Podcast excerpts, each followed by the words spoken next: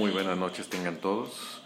Continuamos con nuestro próximo capítulo de este podcast Terror Real. El día de hoy tenemos un invitado muy, muy, muy especial. Es Humberto. Nos va a contar historias que como ustedes saben en este podcast es real. No es una leyenda o no es un cuento. El día de hoy tenemos historias bastante interesantes que les invito a que escuchen con atención, que apaguen sus luces si se atreven y por favor pongan mucha atención y se imaginen cada paso que va a suceder en esta historia. Bienvenidos y los dejo con nuestro invitado.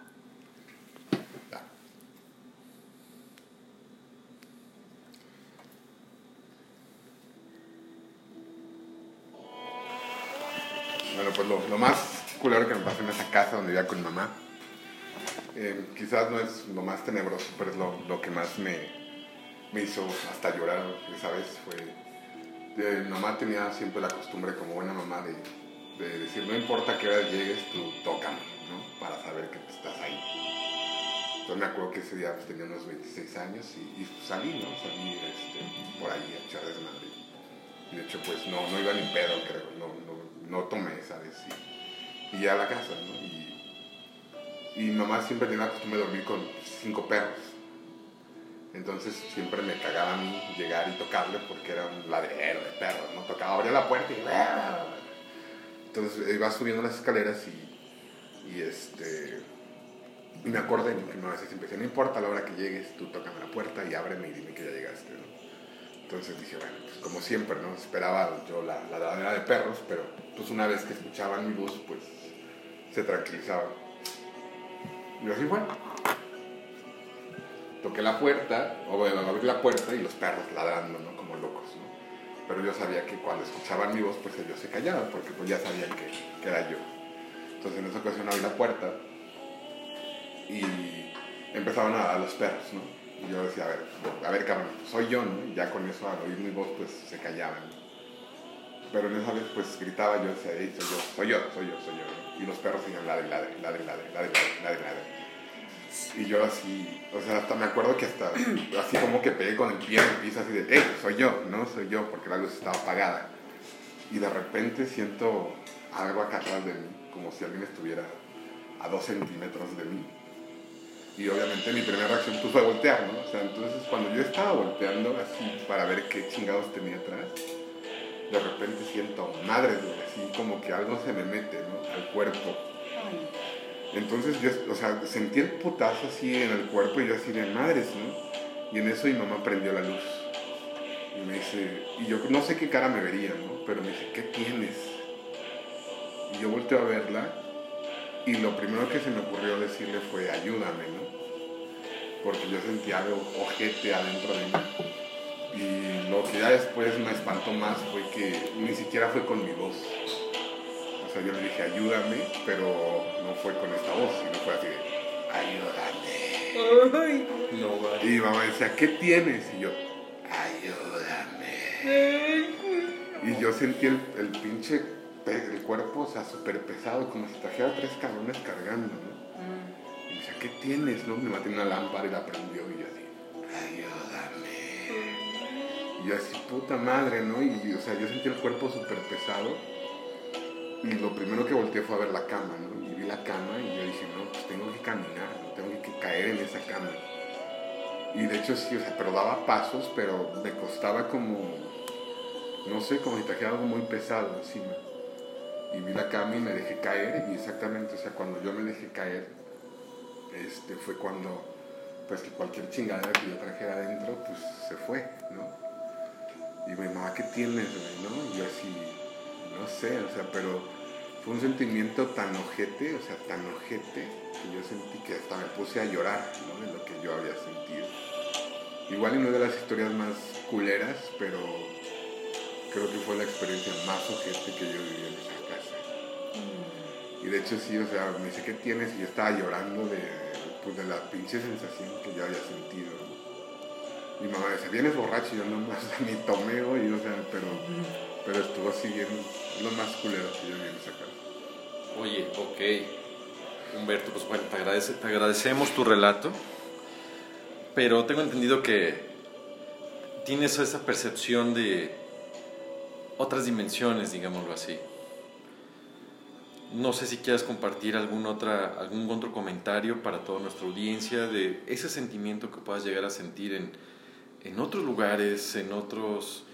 Eh, cuando llegas en algún sitio y que llegas a sentir alguna energía, presencia, eh, cuando llegas en a, algún edificio o pues, casa? Pues más que nada es como miedo, ¿no? Hace poco un amigo rentó una, bueno, no, este, se fue a vivir una nueva casa y la estaba vendiendo, bueno, la estaba remodelando, ¿no? Y durante esta etapa de remodelación nos invitaba a tomar o nos invitaba a cualquier cosa, ¿no? Sí. Y en una, una ocasión me dice, oye, ¿no quieres ver la parte de arriba?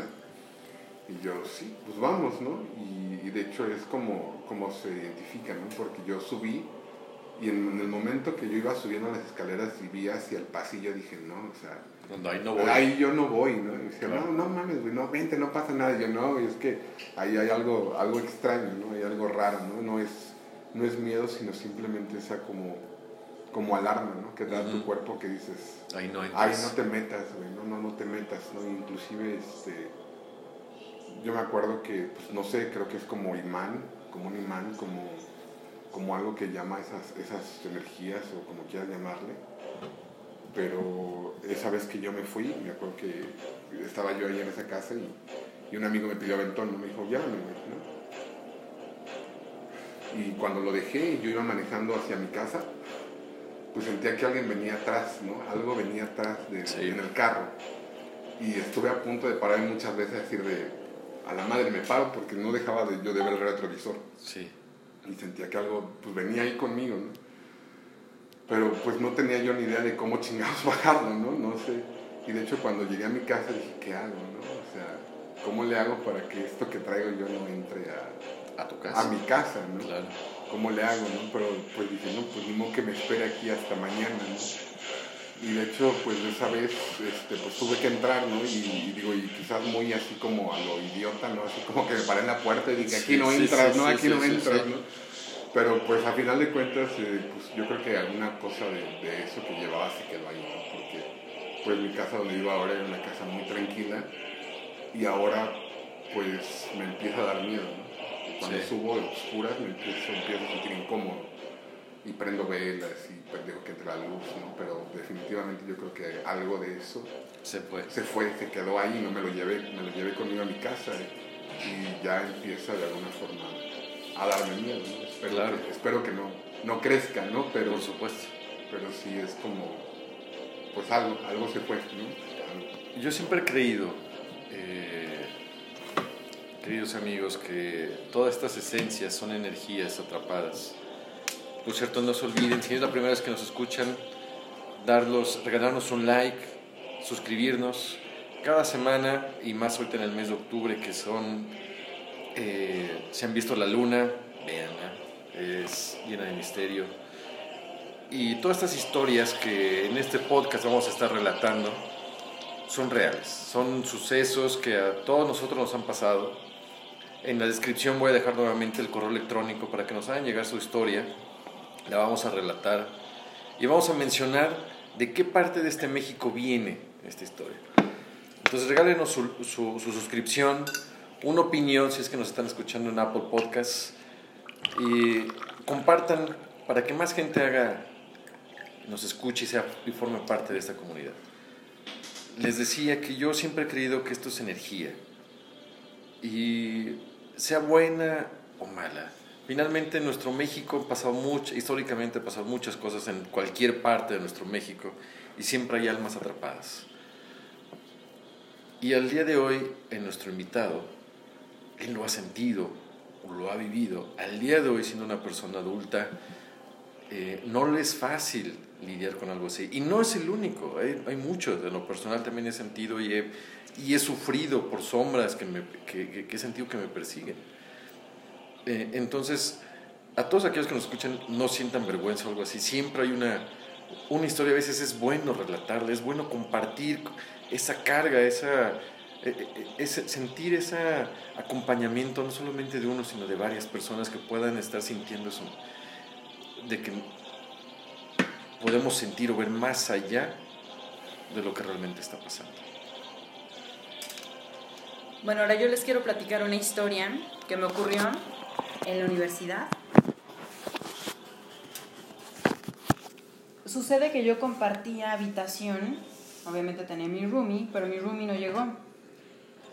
Yo dormía en la litera de abajo, sino que cuando caigo en profundo sueño, porque les he de decir que tengo el sueño muy pesado, empiezo a sentir como si me estuvieran succionando la energía por el ombligo.